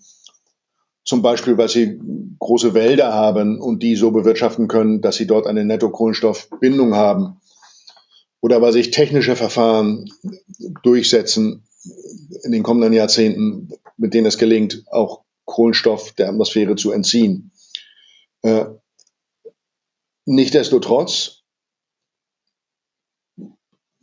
wird also alles, was man technisch an negativen Emissionen generieren kann, wird teuer sein. Und insofern ist es wichtig, dass wir in der Landwirtschaft und auch in der Forstwirtschaft und mit der Ernährung tun, was wir können. Also einen großen Beitrag leisten. Ob das dann zur Treibhausgasneutralität führt oder nicht, wird auch pro Mitgliedstaat der Europäischen Union unterschiedlich sein. Äh, aber äh, wir müssen eben möglichst viel tun. Und da ist die Verringerung des Konsums oder Produktion tierischer Produkte natürlich ein großer Schlüssel. Und da haben wir letztendlich als Gesellschaft noch nicht ausgehandelt, wie stark wir dann reduzieren wollen. Es gibt Vorschläge von Wissenschaftlerinnen und Wissenschaftlern, der sogenannten Eat Lancet Kommission, die zu dem Schluss kommt, dass man, also dass Länder wie Deutschland oder Österreich etwa um 75 Prozent reduzieren müssten, ihren Konsum tierischer Produkte, damit das Ganze global nachhaltig ist und global kopierbar. Das hängt natürlich auch von vielen Unwägbarkeiten ab. Das mögen auch 50 Prozent sein am Ende. Äh, aber wir müssen eben massiv reduzieren und ermöglichen dadurch dann auch vielfältige Klimaschutzbeiträge, denn wir haben dann ja deutlich weniger Futterflächenanspruch. Und mit diesem geringeren Futterflächenanspruch äh, können wir es uns dann leisten, zum Beispiel die Moore, wo es ja überwiegend um Grünlandflächen geht, wieder zu vernässen. Da werden wir dann ein paar hunderttausend weniger Milchkühe halten in Deutschland auf diesen Moorflächen, weil das auf nassen Mooren äh, nicht äh, geht. Wir können äh, es uns leisten, mehr Landschaftsstrukturelemente anzulegen. Wir können es uns leisten, auch etwas Ertragseinbußen zu haben, wenn wir äh, Düngung und Pflanzenschutz etwas reduzieren. Einfach weil wir weniger Fläche brauchen für den Konsum tierischer Produkte. Und wir können es uns leisten, mehr Biomasse zu produzieren, die wir dann in anderen Sektoren der Volkswirtschaft verwenden können. Als Baumaterialien, Bauholz, äh, Dämmplatten, Dämmstoffe, Verpackungsmaterialien oder auch die chemische Industrie, wenn es um die Produktion von äh, Bioplastics, also Kunststoffen und anderen Materialien aus nachwachsenden Rohstoffen geht. Und all das sind ja große Klimaschutzbeiträge. Und ich meine wirklich, dass diese Reduktion des Konsums tierischer Produkte, dass das ein Schlüssel ist, weil es so viele Möglichkeiten freisetzt, die wir dann nutzen können. Mhm. Aber um das jetzt kurz zusammenzufassen, also es ist auf jeden Fall notwendig in der Landwirtschaft äh, die Treibhausgasemissionen äh, zu reduzieren. Ähm, ganz auf Null muss man nicht unbedingt, weil es gibt in anderen Sektoren Möglichkeiten, um das auszugleichen und ist auch logisch schwierig. Ja, äh, wobei ich würde jeweils sagen, das hängt von den natürlichen Voraussetzungen ab. Es gibt sicher Mitgliedstaaten, die das hinkriegen können, aufgrund der ganzen Flächenausstattung äh, auch wirklich ganz auf Null zu gehen, weil sie eben ganz viel schaffen, Biomasse zu produzieren, die in die Bioökonomie hineingeht. Bei anderen wird das nicht der Fall sein. Äh, häufig wird es gemeinsam diskutiert mit dem Forst. Da sind wir aber auch noch ziemlich am Stochern, was die Zukunftsperspektive angeht, weil der Forst so stark betroffen ist von den Klimaänderungen. Traditionell ist der Wald eine, er bringt eine erhebliche Speicherleistung. Wenn es uns nicht gelingt, zügig umzubauen hin zu klimaresistenteren, äh, resilienteren, äh, klimaresilienteren Wäldern, äh, dann wird diese Speicherleistung in vielen Mitgliedstaaten massiv, massiv sinken. Also ich glaube, wenn man sagt, die Landnutzungssektoren insgesamt sollten in der Europäischen Union klimaneutral werden und in Zukunft sogar eine negative Speicherleistung erbringen, dann kommen wir in einen realistischen Bereich. Für die Landwirtschaft alleine ohne den Wald sehe ich das hm. nicht. Ich hätte noch eine Frage zum Thema Tierwohl. Äh, jetzt gibt es ja auch Vorschläge zu Tierwohlabgaben, also dass man dann, ich glaube eher auch von der Borchardt-Kommission, dass man auf ein Kilo Fleisch x Cent ähm, rauf tut, ähm, wo, was ja dann auch einen positiven Effekt ja, auf der Konsumseite ähm, verursachen würde. Ähm, wie steht es um die Tierwohlabgabe und würden Sie die sinnvoll halten? Mhm. Ja, da sprechen Sie eine in Deutschland ausgesprochen interessante Diskussion an. Äh, und bei dem Wort Tierwohlabgabe zucke ich immer etwas, weil es wird bevorzugt von denjenigen verwendet, äh, die nicht genau sagen wollen, was sie denken. Denn rein technisch ist Abgabe ein Sammelbegriff äh, für Steuern oder aber auch irgendwelche anderen zweckgebundenen Abgaben. Das können in Deutschland die sogenannten Sonderabgaben sein. Das könnten auch privatwirtschaftlich getragene Abgaben sein. Äh, und kurzum, häufig sagen diejenigen, die nicht auf den Tisch legen wollen, was sie wirklich wollen, die sagen dann Abgabe. Äh, wir haben mit der Borchert-Kommission die ganzen Optionen, die es gibt, durchdekliniert. Und aus unserer Sicht gibt es zwei sinnvolle Optionen. Das eine ist die Anhebung des reduzierten Umsatzsteuersatzes auf tierische Produkte, also sozusagen die Beendigung dieser Steuersubvention, könnte man auch sagen, denn das ist ja ein reduzierter Steuersatz für tierische Produkte. Dann würden die tierischen Produkte statt mit einem reduzierten Steuersatz heute von 7% mit dem vollen Umsatzsteuersatz von 19% belastet. Der Vorteil davon ist, dass man das relativ schlank sofort machen könnte. Das ist ein bestehendes Steuersystem, da braucht man gar nichts, muss man nur einen Steuersatz verändern. Die ganzen äh, Mechanismen, wie das erhoben wird, wie das verteilt wird, ist alles schon da. Bisher hat sich die Ampelkoalition leider nicht darauf verständigen können, das zu tun, obwohl man das Ganze vom Narrativ her sehr schön einbetten könnte. Äh, man kann das bezeichnen als eine Umsatzsteuerreform oder als eine Umsatzsteuervereinfachung, weil es ja schließlich um die Abschaffung eines reduzierten Steuersatzes geht. Man könnte das auch verbinden mit einer Entlastung von Verbraucherinnen und Verbrauchern, zum Beispiel beim Umsatzsteuersatz auf Obst und Gemüse, was im Sinne einer nachhaltigen Ernährung äh, zielführend wäre. Äh, aber nochmal, wir haben bisher keine politische Einigung darauf. Ein Nachteil an der Umsatzsteuer ist, dass sie wertbezogen ist. Und wenn Sie sozusagen so richtig erfolgreiche Direktvermarkterinnen und Direktvermarkter haben, die hochqualitatives Fleisch äh, aus einer extensiven Nutztierhaltung mit Hofschlachtung vermarkten, dann seien die verflucht, jetzt kriegen wir auch diese 12 Prozentpunkte mehr, und zwar auf unser Filet, was vielleicht 50 Euro das Kilo kostet. Äh, und dann sind das bei uns 12 Prozent äh, von 50 sind dann 6 Euro mehr. Und das Billigfilet, was in den Discountern liegt, das zahlt dann vielleicht nur 2 Euro mehr. Das ist doch ungerecht. Und ja, das ist es.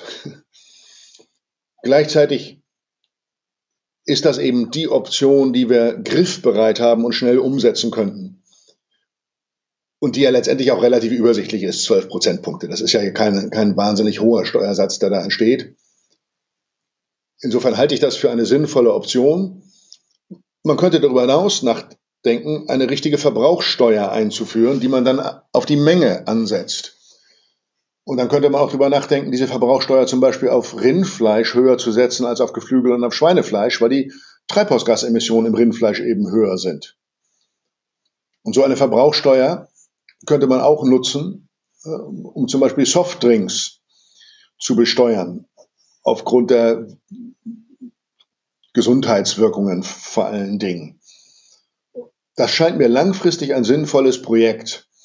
Äh, eine Verbrauchssteuer zu schaffen, das, die kann ja dann auch genutzt werden für andere Konsumbereiche. Es muss nicht bei Ernährung bleiben, wo wir das, was wir als Möglichkeit haben, nämlich relative Preise ändern um damit einen nachhaltigeren Konsum äh, zu schaffen, um Anreize dafür zu schaffen, wo wir das dann nutzen würden.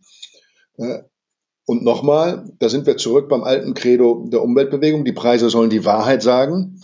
wer etwas konsumieren möchte, was einen ganz hohen Treibhausgasrucksack hat, soll eben auch mehr dafür bezahlen. Das halte ich auch für richtig. Wir kriegen es eben bloß nicht hin in vielen Bereichen über die Besteuerung der Produktion, sondern wir müssen dann bei den Konsumsteuern mhm. ansetzen. Politisch und gesellschaftlich ist das dann aber oft sehr heikel, weil die Menschen denken nicht in relativen Preisen oder in strukturellen Rahmenbedingungen, sondern da ähm, ist oft der Eindruck, und das kennen wir ja auch aus dem Verkehr, äh, jetzt die, die Politik will mal aufzwingen, dass ich mehr Obst und Gemüse essen soll und weniger Rindfleisch. Und wenn man sowas macht, dann kann ich schon sehen, was da manche Boulevardmedien dann äh, draus machen. Also politisch ist das irgendwie noch ein sehr heikles ähm, Feld. Das ist richtig. Äh, sagen wir wenn man in Deutschland ganz vorsichtig etwas sagt, zum leichten Nudging. Zum Beispiel so etwas wie, sollten wir nicht vielleicht die Salatbar in der öffentlichen Gemeinschaftsverpflegung nach vorne rücken und die Fleischgerichte drei Meter nach hinten? Dann schreit garantiert irgendjemand im Raum, äh, wollen Sie die Ernährungsdiktatur? Ja? Äh, das ist doch ein Eingriff in unsere, ja, je nachdem, wie Sie dann drauf sind, wenn Sie eher naturwissenschaftlich geprägt sind, sagen Sie vielleicht, ein Eingriff in unsere genetisch determinierten Präferenzen äh, oder Sie formulieren vielleicht bei entsprechendem Weltbild, ist ein Eingriff in die heiligen, gottgegebenen Präferenzen. Da soll der Staat sich gefälligst raushalten. So polarisiert ist die Diskussion ja häufig. Psychologen oder Soziologen würden typischerweise sagen, na ja, diese Präferenzen,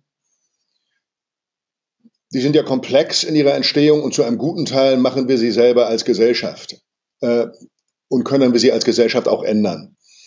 Also was wir setzen als kulturelle Normen, das haben wir auch selber in der Hand. Und es geht ja gar nicht drum, dass der Staat sich einmischt im Sinne eines paternalistischen Staats, der bestimmt, was wir tun also mein Staatsverständnis wäre ein anderes. Ich würde eher sagen, wir nutzen gemeinsam den Staat, um unsere Ernährungsumgebung zu verändern, sodass es uns allen gemeinsam leichter fällt, nachhaltig zu konsumieren. Das tun wir ja im privaten Bereich auch. Ich habe da ein Beispiel, was ich in Deutschland schon so oft erzählt habe, das ich eigentlich nicht nochmal erzählen sollte. Vielleicht ist es in Österreich noch nicht verbreitet. Ich nehme immer die Schokolade. Ich esse gerne Vollmilchschokolade.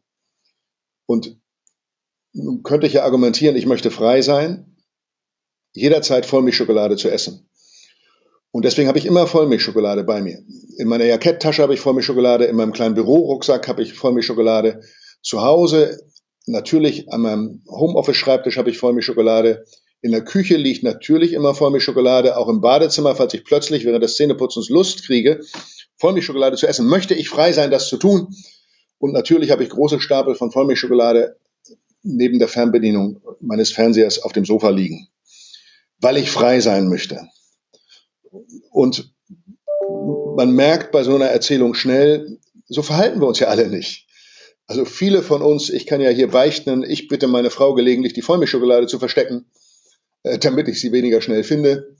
Und das ist Selbstbindung. Ich betreibe Selbstbindung. Ich verändere meine Umgebung, damit ich etwas, was ich eigentlich nicht tun will, nicht doch tue. Gibt es schöne äh, Beispiele aus der Sagenwelt. Äh, Odysseus hat sich am Mast festbinden lassen und er hat nicht hinterher seine Mannschaft beschimpft äh, als fürchterliches Pack von Paternalisten, äh, sondern er hat das, das war Ausdruck seiner freien, freien Willensentscheidung zu sagen, ich will, wenn die Sirenen so schön singen, nicht abbiegen und auf die Klippen fahren. Ich möchte sie aber hören und deswegen lasse ich mich festbinden. Und das können wir als Gesellschaft ja auch gemeinsam tun. Wir tun es ja auch schon. Zum Beispiel dann, wenn wir regulieren, dass in den Supermärkten bestimmte Süßigkeiten nicht an den Kassen stehen dürfen, weil wir alle wissen, wie das ist, wenn man dann mit den Kindern äh, zehn Minuten an der Kasse steht, was dann passiert. Und darum geht es letztendlich, um gemeinsam auszuhandeln in demokratischen Prozessen, wie wir unsere Ernährungsumgebung gestalten, so dass wir vernünftiger konsumieren. In den seltensten Fällen geht es um Verbote. Niemand will eine Currywurst verbieten. Äh, aber wenn wir die Currywurst vielleicht 20 Prozent teurer machen, äh, und der Schnitzel auch, äh, dann lässt das immer noch genug Raum für individuelle Freiheit. Das ist irgendwie traditionell so gewachsen in Deutschland, dass wir uns mit Konsumsteuerungsimpulsen wahnsinnig schwer tun. In der Produktion tun wir das andauernd. Wir sagen doch auch nicht, es ist ein Eingriff in meine individuelle Freiheit, dass ich nicht mit dem Auto mit 100 Stundenkilometern durch Berlin Mitte fahren darf. Nein, das haben wir alle akzeptiert. So gestalten wir gemeinsam unsere Verkehrsumgebung damit wir nicht zu viel Schaden bei anderen anrichten. Wir haben uns auch darauf geeinigt, äh, dass wir unsere Nachbarn nicht erschlagen dürfen, auch wenn sie uns viel Ärger machen. Äh, da haben wir auch unsere Umgebung gestaltet. Wir schränken unsere individuelle Freiheit ein, da wo sie zu sehr die Freiheit von anderen betrifft. Und bei Ernährung ist das ja ganz eindeutig so. Wenn wir so viel Fleisch essen, wie wir heute essen, dann schränken wir die Freiheit von anderen Menschen auf der Welt und insbesondere aber auch von zukünftigen Generationen ein, weil wir einen Treibhausgasrucksack produzieren, äh, mit dem dann zukünftige Generationen zu kämpfen haben. Ähm, noch ein Punkt zu den zur Steuerung über Preise. Da ist dann oft äh, ein, ein Argument dagegen, äh, die, die sich's leisten können, zahlen die 20 Prozent mehr für die Currywurst, denen ist das egal. Äh, und Menschen, die armutsbetroffen sind, äh, die werden dadurch stärker eingeschränkt als andere. Ja, vielen Dank, dass Sie das nochmal nachfragen. Denn ich sage in der Tat immer, das darf man nie vergessen. Ich hätte es jetzt äh, vergessen. Es ist in der Tat enorm wichtig mit zu berücksichtigen, dass die Ausgabenanteile einkommensschwacher Haushalte für Nahrungsmittel besonders hoch sind. Das kann in einkommensschwachen Haushalten in Deutschland hochgehen bis zu 20 Prozent. Und einkommensstarke Haushalte, die haben da vielleicht fünf oder sechs Prozent. Und das heißt, von der Verteuerung von Nahrungsmitteln über solche Konsumsteuern sind einkommensschwache Haushalte überproportional betroffen. Und deswegen ist es wichtig, diesen Zielkonflikt aufzulösen. Und dafür haben wir ja auch die politischen Möglichkeiten. Man kann einkommensschwache Haushalte kompensieren. In der Ökonomie ist das ein ganz bekanntes äh, Konzept. Die Ökonominnen und Ökonomen sagen immer, naja, wenn wir Preise verändern, dann haben wir einen Substitutionseffekt und wir haben einen Einkommenseffekt. Wenn wir etwas teurer machen, dann ist der Substitutionseffekt, dass wir von dem teureren Produkt auf ein günstigeres wechseln. Und der Einkommenseffekt ist, wenn wir etwas teurer machen, dann sinkt unser Realeinkommen. Deswegen kaufen wir von allem etwas weniger. Wenn wir den Substitutionseffekt wollen, und den wollen wir, das ist das Ziel so einer Verteuerung, aber den Einkommenseffekt nicht, dann müssen wir den Einkommenseffekt kompensieren. Das können wir machen über entweder Anpassung äh, von Sätzen in der sozialen Grundsicherung oder wir können es äh, machen über Anpassung von Steuern für die niedrigen, äh, niedrigen Einkommens, äh, Einkommensbestandteile äh, oder noch viel besser, weil zielorientierter, wir können das über direkte Transferzahlung machen. Dafür liegen Vorschläge in Deutschland auch schon seit lange auf dem Tisch ausgearbeitet. Kann man googeln unter dem Stichwort Klimageld. Brauchen wir an anderen Stellen auch, auch wenn wir Energie teurer machen wollen, fossile Energie. Wir haben immer damit zu tun, dass manche Haushalte dadurch in einer Härte getroffen werden, die wir eigentlich nicht wollen als Gesellschaft. Und dann müssen wir solche Transfermöglichkeiten nutzen. Ich kenne die Diskussion in Österreich nicht, vielleicht noch anekdotisch aus Deutschland. Was einem besonders auffällt in der politischen Diskussion, ist, dass diejenigen, äh, denen sonst an sich der soziale Ausgleich nicht besonders am Herzen liegt, ganz besonders laut schreien, wenn wir über Nachhaltigkeitssteuern reden, dass wir das nicht tun dürfen, weil es die Armen trifft. Und da sieht man auch, wie sehr das als Instrument wir sehen das als Argument auch instrumentalisiert wird. Äh, und gleichzeitig hat es einen wahren Kern und deswegen muss man eben immer solche Kompensationsmechanismen mitdenken. Mhm. Ja, ist in Österreich genau dasselbe. Äh, eine Frage, ich probiere es jetzt ein bisschen schneller durchzuskizzieren, ähm, weil wir haben zwar eh viel Zeit, aber ich habe so viele Fragen. Äh, zur Hoftorbilanzierung. Ähm, eine Frage wäre, dann äh, Bürokratie, das ist etwas, unter dem viele Landwirte leiden ähm, bei diesen zusätzlichen Vorschlägen. Äh, also was dann schnell auf das Kritik kommt und wie ähm, haben Sie, Sie haben gesagt, man kann dann Maximalwerte definieren ähm, für die Überschüsse. Äh, dann ordnungsrechtlich oder besteuert man es dann sinnvollerweise? Wie sollte das passieren? Ja. Erstmal zum ersten Punkt, der administrative Aufwand der Hochtorbilanzierung. Wenn wir die Daten nutzen, die wir ja schon haben, braucht das überhaupt nicht so aufwendig zu sein. Denn wir haben ja eine Buchhaltung. Und in der Buchhaltung steht in Deutschland wie in Österreich drin, was der Betrieb einkauft und was der Betrieb verkauft. In Deutschland steht auch auf der Rechnung des Landhandels, welcher Dünger eingekauft wurde. Nur noch ein kleiner Schritt, da wo das nicht schon jetzt passiert, auch zu sagen, dann muss man die Nährstoffgehalte mit dazuschreiben bei Düngerrechnung grundsätzlich. Dann kann man das alles aus der Buchhaltung rausziehen.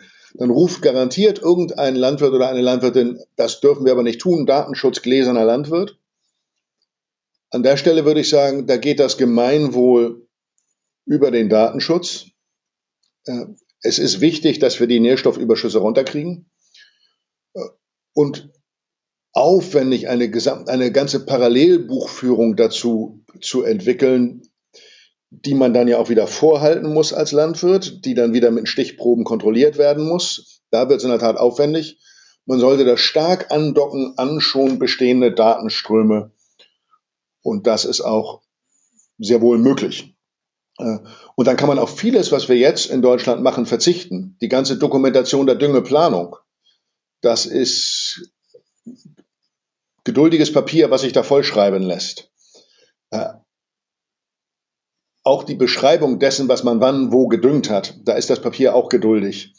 Äh, da kann man auf vieles an Detail verzichten, wenn man sagt, wir kontrollieren die Nährstoffflüsse, die rein und rausgehen, weil darum geht's am Ende. Und wenn man dann die Überschüsse eben begrenzt, dann sind Nährstoffe im Betrieb auch knapp und teuer. Und kein Landwirt hat ein Interesse daran, dann alle Nährstoffe auf eine Fläche auszubringen. Das können wir dann ruhig den Landwirten und Landwirten überlassen, wie sie ihre Nährstoffe im Betrieb verteilen. Zur zweiten Frage. Beides ist eine Möglichkeit. Beide politischen Vorschläge stehen auch im Raum. Man kann einfach Höchstgrenzen festsetzen und das war's.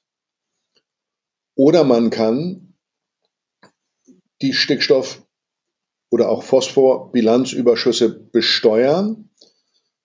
Wenn man sie besteuert, dann hätte man die elegante Möglichkeit, sie progressiv besteuern zu können, weil man eben auch ganz einfach naturwissenschaftlich feststellen kann, dass das erste Kilo Bilanzüberschuss nicht so schlimm ist wie das hundertste Kilo Bilanzüberschuss, weil desto mehr das ist, desto mehr geht eben immer in die Umweltmedien.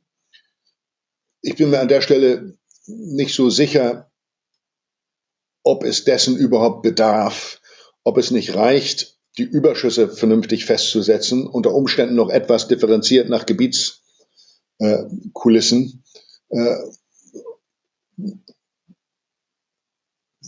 auch deswegen, weil natürlich so ein Überschussbesteuerung, auch das ist wieder administrativer Aufwand äh, und man entzieht der Landwirtschaft auch wieder Geld. An anderer Stelle wollen wir dafür sorgen, dass sie von einer nachhaltigen Landwirtschaft leben kann. Man muss also auch wieder darüber nachdenken, wie man das Geld zurück an die Landwirtschaft kriegt. Äh, wichtig ist, wir brauchen erstmal die Bilanzierung der Überschüsse und die muss wasserdicht sein, die muss gut gemacht sein, die muss belastbar sein. Wenn wir das nicht haben, können wir auch die Überschüsse nicht besteuern. Äh, ich kann mir sehr gut vorstellen, dass wenn man das macht mit der Bilanzierung und der Festsetzung von ambitionierten Höchstgrenzen, dass man dann die Besteuerung nicht mehr braucht. Mhm. Zum Thema vielfältige Kulturlandschaften. Ähm, ich habe da mal mit dem Thea Czandke darüber geredet, der gesagt, ähm, Forschung zeigt so, dass man circa 20 Prozent Landschaftselemente, semi-natürliche äh, Flächen braucht, damit ein Agrarökosystem intakt ähm, bleibt oder wieder intakt kommt. Ähm, das sind dann äh, schon massive ähm, Einbußen in die Produktivität äh, der Landwirtschaft. Ähm, und gibt es jetzt auch schon äh, Versuche so in der zweiten Säule der GAP. Äh, wie kann man das sinnvoll ähm, gestalten oder wie können da die Rahmenbedingungen angepasst werden? Mhm. in der Tat, die Nichtnutzung von Flächen ist ja ein Ausfall von Einkommen für Landwirte. Deswegen müssen wir dann auch darüber nachdenken, dass zumindest ab einer bestimmten etwas kann man einfordern ordnungsrechtlich, aber irgendwann muss man eben auch kompensieren den Verdienstausfall damit. Dann ist es, glaube ich, ganz wichtig, das differenziert zu betrachten pro Landschaftstyp. Es geht ja nicht drum, diesen Prozentsatz in jedem einzelnen Betrieb zu haben, sondern es geht darum, das in der Landschaft zu haben. In manchen Landschaften haben wir schon sehr viel Landschaftsstrukturelemente, also extensive Mittelgebirgslagen in Deutschland. Da brauchen wir einzelbetrieblich nicht mehr so viel dazu, weil das in der, Landschaft schon da ist. In anderen Landschaften haben wir in der Landschaft nahezu nichts in weitgehend ausgeräumten Bördestandorten. Gleichzeitig sind dort die Opportunitätskosten der Flächen auch sehr hoch, äh, weil man da eben richtig viel holen kann vom Hektar. Da geht es also darum, einen bestimmten Mindestsatz äh, zu erreichen, der bei unter Umständen nicht 20 Prozent sein muss, weil auch Produktion ist ja ein Ziel, was wir als Gesellschaft haben. Also ich habe da keine Pauschallösung, außer dass es sinnvoll ist, darüber nachzudenken, wie wir das pro Landschaftstyp, pro Gebietskulisse differenzieren und dass wir in der Tat das auch honorieren müssen. Und vielleicht noch als dritten Punkt, dass wir berücksichtigen, dass insbesondere die Vernetzung in der Landschaft auch wichtig ist. Das ist ein typisches Beispiel dafür, dass es sinnvoll ist, nicht nur einzelbetrieblich zu steuern, sondern überbetrieblich zu kooperieren. Dann stellen wir uns mal vor, ich bin ein Landwirt, ich habe 100 Hektar, dann könnte ich ja eine Hecke neben die andere pflanzen. Dann habe ich irgendwann diese 100 Hektar voller Hecken. Dann ist das ein Wald. Äh, das wäre viel besser für die Biodiversität in dieser Landschaft, wenn diese Kilometer und Kilometer von Hecken eben verteilt wären, sodass sie sinnvolle Netzwerke bilden. Also eine komplexe äh, Herausforderung, aber in der Tat, die Forschung von Thea Czarnke zeigt, wie wichtig solche Vielfalt in der Landschaft ist.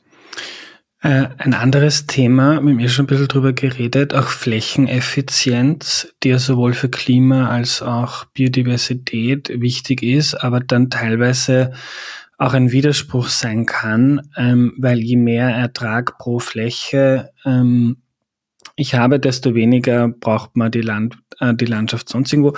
Brauche ich Ihnen nicht zu erzählen. Aber wie, es gibt dann oft vom IPCC dieses Stichwort nachhaltige Intensivierung. Wie kann ich mir das vorstellen? In den Debatten in Österreich, also Österreich ist Bio, glaube ich sogar Weltmeister, 25 Prozent der Fläche.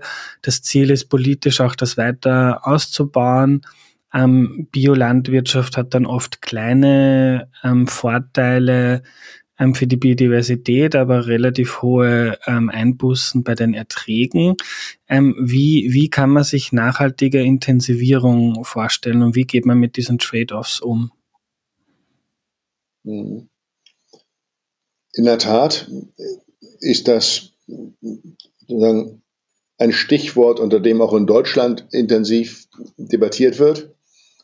Äh, und ich halte, also das, diese Kombination nachhaltige Intensivierung ist ja ein Hingucker, weil wir traditionell häufig so eine Geschichte haben, dass intensiv schlecht sei. Aber intensiv heißt ja erstmal nur, dass ich aus wenig Input viel Output hole. Das ist ja eigentlich schön, das wollen wir ja alle gerne in unserem Leben, aus wenig viel machen. Und da spricht erstmal auch gar nichts gegen. Wir müssen nur aufpassen, dass wir die richtigen Bezugsgrößen wählen.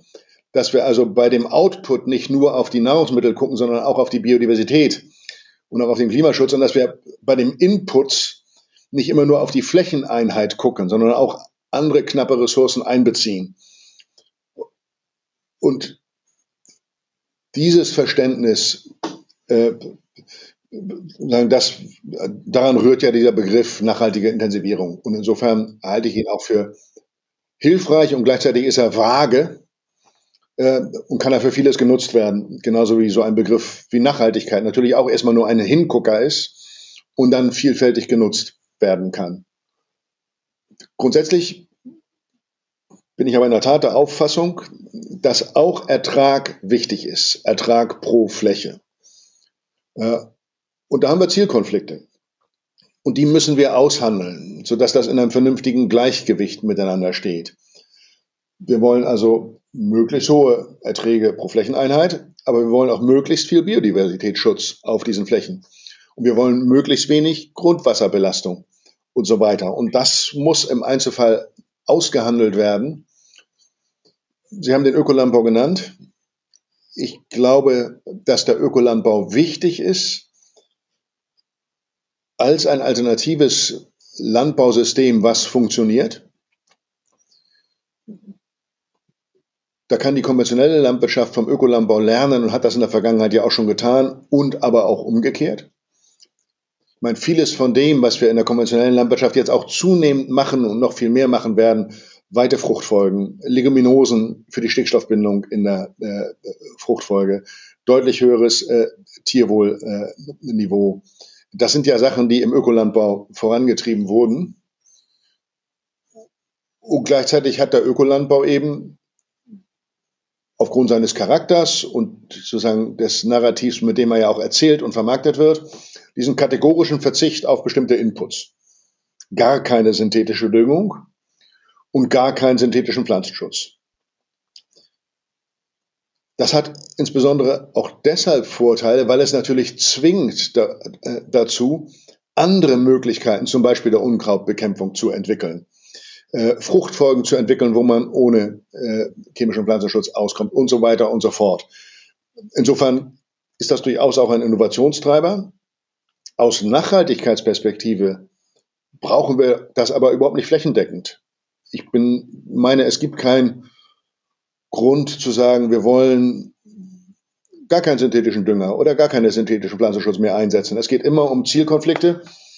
Und wenn wir mit ein bisschen synthetischem Dünger und ein bisschen synthetischen Pflanzenschutz deutlich höhere Erträge erwirtschaften können.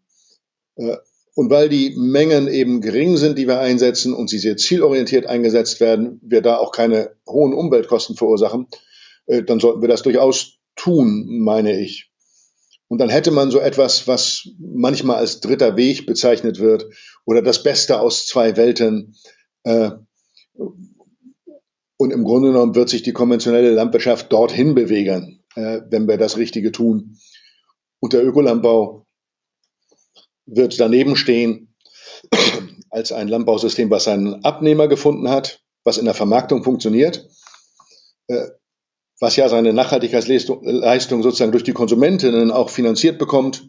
Das ist ja auch beeindruckend. Äh, aber wir brauchen das nicht immer weiter ausbauen. Sie meinen Bio jetzt, oder? Ja. Mhm. Ja, genau, ähm, nachhaltige Intensivierung, welche Rolle kann da die Gentechnik spielen, auch mit neuen ähm, Methoden in der Zukunft? Mhm. Eine sehr polarisierte in Diskussion auch. in Deutschland, wo meine ich, ja, sowohl die Versprechen der Gentechnik wie aber auch die potenziellen Schäden durch Gentechnik übertrieben werden. Äh, jetzt geht es ja zurzeit gerade insbesondere um äh, die Genschere. CRISPR-Cas, wo auch neu reguliert wird, voraussichtlich in der ersten Jahreshälfte des kommenden Jahres auf europäischer Ebene, wo in der Diskussion ist, Verfahren, die nicht artübergreifend sozusagen Gene übertragen, sondern innerhalb eines Genoms arbeiten, äh, anders zu regulieren als die klassische Gentechnik, also weniger restriktiv, so dass wir den züchterischen Fortschritt, der dort generiert wird, äh, schneller nutzen können. Dass es nicht so teuer ist und nicht so lange dauert, eine neue Sorte zu etablieren, die diese Technologie äh, Genschere nutzt. Das halte ich grundsätzlich auch für sinnvoll, weil wir natürlich züchterischen Fortschritt brauchen. Gentechnik ist massiv in den in Verruf geraten, auch durch die erste große Innovation, die sie sozusagen produziert in der Landwirtschaft. Und das war die Totalherbizidresistenz, äh, äh, die dann eingesetzt wurde, ganz viel in Südamerika äh, für extrem einseitige Fruchtfolgen und für den großflächigen Sojaanbau, der dann auch mal Bestandteil war eines gar nicht nachhaltigen Gesamtkreislaufs, wo wir hier unsere riesige Tierhaltung nur dadurch möglich machen, dass wir uns so viel Futter aus anderen Ländern holen, um dann so viel tierische Produkte zu essen. Dadurch ist das in Verruf geraten.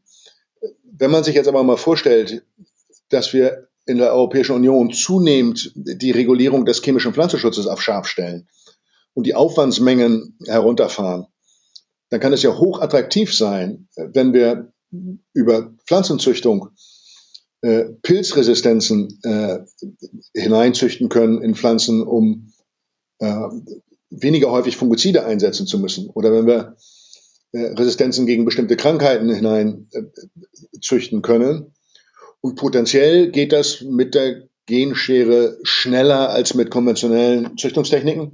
Und wir machen auch nichts grundsätzlich anderes. Wir können sonst die Pflanze mit allen möglichen Manipulationen äh, sozusagen bombardieren, damit es Mutationen gibt innerhalb des Genoms und dann können wir uns die raussuchen, die uns am besten passen. Mit der Genschere machen wir das zielorientiert. Ich glaube, wir sollten diese Möglichkeit nutzen. Ich würde aber dafür warnen, das jetzt sozusagen als das große Versprechen zu betrachten, weswegen wir all das andere nicht tun müssen. Es wird ja auch häufig im Zusammenhang mit Ernährungssicherheit genannt. Also wir haben Jahrzehnte gehabt, wo die Weltmarktpreise extrem niedrig waren, wo also das Angebot sehr hoch war und trotzdem haben wir etwa 800 Millionen Hungernde gehabt, äh, weil Hunger ein Ausdruck von Armut ist. Und Hunger ist ein Verteilungsproblem. Und wenn wir die Rahmenbedingungen nicht richtig setzen, dann wird auch nicht der züchterische Fortschritt in die richtige Richtung gelenkt. Ob nun mit CRISPR oder ohne CRISPR. Also all das, was wir sowieso tun müssen, müssen wir tun. Und dann haben wir diesen einen Detailbereich Beschleunigung der Entwicklung in der Pflanzenzüchtung. Aus meiner Sicht kein Gamechanger, aber ein Beitrag äh, zu einer nachhaltigen ähm, Noch ganz kurz zu, wir haben geredet über, also haben gesagt, Eat Lancet minus 75 Prozent oder ob es minus 50 Prozent, dann sind auf jeden Fall starke Reduktionen im Fleischkonsum mittelfristig.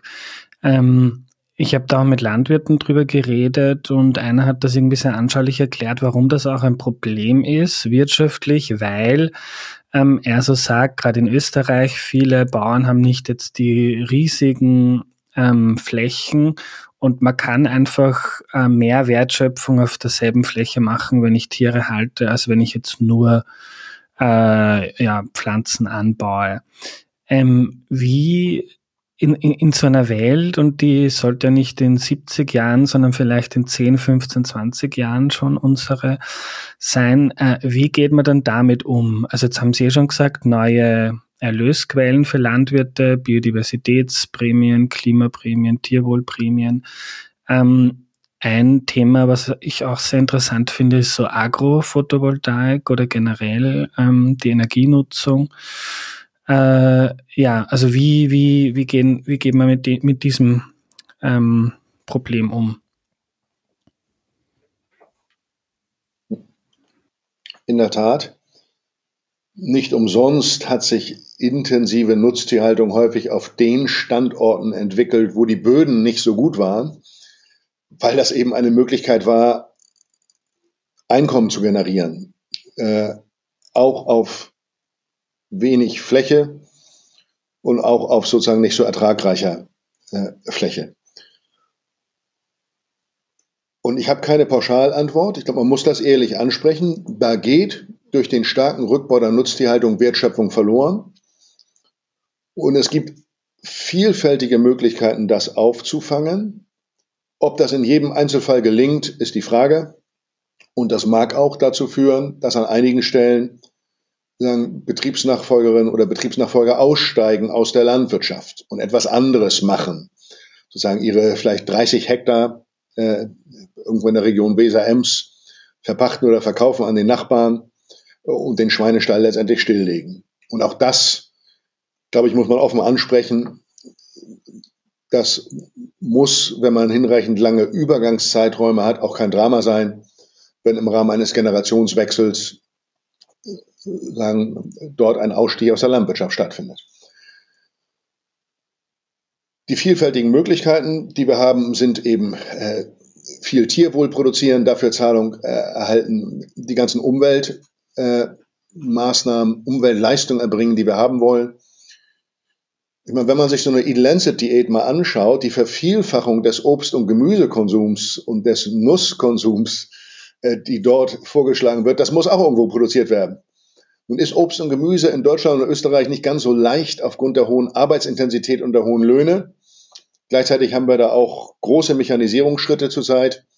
Also ich würde auch mal drüber nachdenken, was Menschen eigentlich essen, wenn sie deutlich weniger äh, tierische Produkte essen, wenn sie sich nachhaltiger ernähren und ob man nicht davon auch manches im Inland produzieren kann, obwohl es kein typisches Inlandsprodukt ist und wir gerade im Bereich Obst und Gemüse ja viel importieren auch.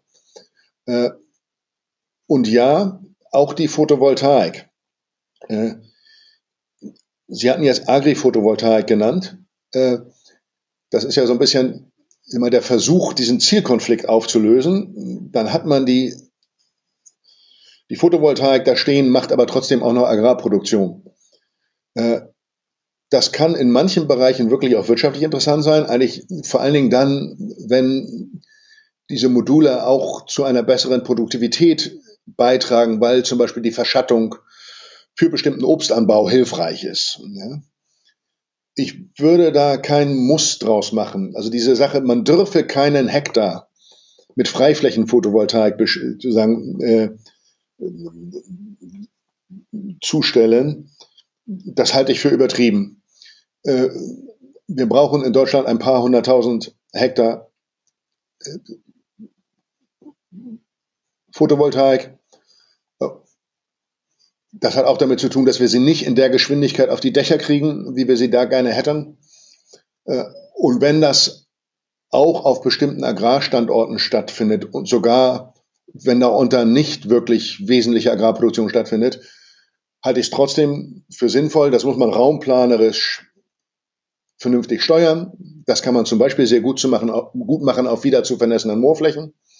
Dann hat man dort das Einkommen, wo einem ja auch anderes Einkommen wegbricht, nämlich zum Beispiel aus der Milchviehhaltung. Das kann man auf den Standorten machen, wo die Flächen nicht so ertragreich sind. Das macht man besser nicht auf den guten Bördestandorten. Und auch Agri-Photovoltaik natürlich, das ist deutlich teurer, das Zeug so hoch aufzuständern.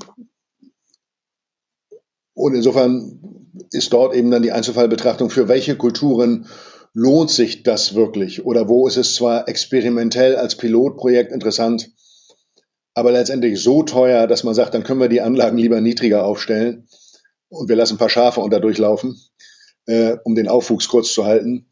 Äh, und dann ist das für uns volkswirtschaftlich doch günstiger, als da zwei, drei Meter hoch aufzuständern, nur um damit mhm. großen Maschinen unter zu können. Ah, Herr Grete, meine letzte Frage. Ähm, jetzt ist das ein, wenn man das jetzt niederschreibt, ein wahnsinnig ambitioniertes politisches, gesellschaftliches ähm, Programm äh, in, ich glaube, dass Deutschland da schon deutlich weiter ist, weil in Österreich ähm, sind die Diskussionen noch nicht äh, noch nicht dort und gerade von vielen ähm, landwirtschaftlichen Verbänden wird da massiv auf die Bremse gestiegen und die sind auch sowohl in Österreich als auch in Deutschland politisch sehr gut ähm, vertreten und gleichzeitig ähm, sinkt zwar schon der Fleischkonsum in beiden Ländern, aber das, was man jetzt, glaube ich, im Energiebereich gesellschaftlich, wo man hinkommt, dass das verstanden, akzeptiert wird und dass da auch das Notwendige passiert, ähm, wo man im Verkehr in Österreich auch ähm, äh, große Schritte macht. Zum Ernährungs- und Landwirtschaftsbereich ist es schon noch ähm, ist mein Eindruck, ein, ein, ein, ein riesiger Weg, der sowohl ähm, für die Medien, für die äh, Gesellschaft, für die Verbände, für die Politik, der da vor uns steht. Wie bekommen wir in diesem Bereich das notwendige Tempo hin? Oder bin ich zu pessimistisch? Mhm. Also wenn ich zurzeit in Deutschland auf den Verkehrsbereich schaue, dann würde ich nicht sagen, dass der sich schneller bewegt äh, als der Bereich äh, Landwirtschaft und Ernährung. Im Verkehrsbereich werden die Klimaziele, die wir haben, geradezu weitgehend äh, ignoriert. Äh, ich glaube, dass wir viel weiter sind in Deutschland als vor einigen Jahren, weil wir sagen, diese Kompromisslösung und überhaupt diese Dialogplattform haben zwischen organisierter Zivilgesellschaft und Berufsstand. Und das ist eigentlich eine gute Plattform, um darauf aufzubauen in der politischen Gestaltung. Äh, und das Ganze funktioniert, wenn man das zu einem Chancendiskurs auch macht, wenn man bei diesem Umbau nicht immer nur das betont, was alles nicht mehr sein darf, sondern diese großen Möglichkeiten auch betont, die da sein können. Und die halte ich eben wirklich für groß, weil wir einfach, Biomasse wird knapp bleiben global.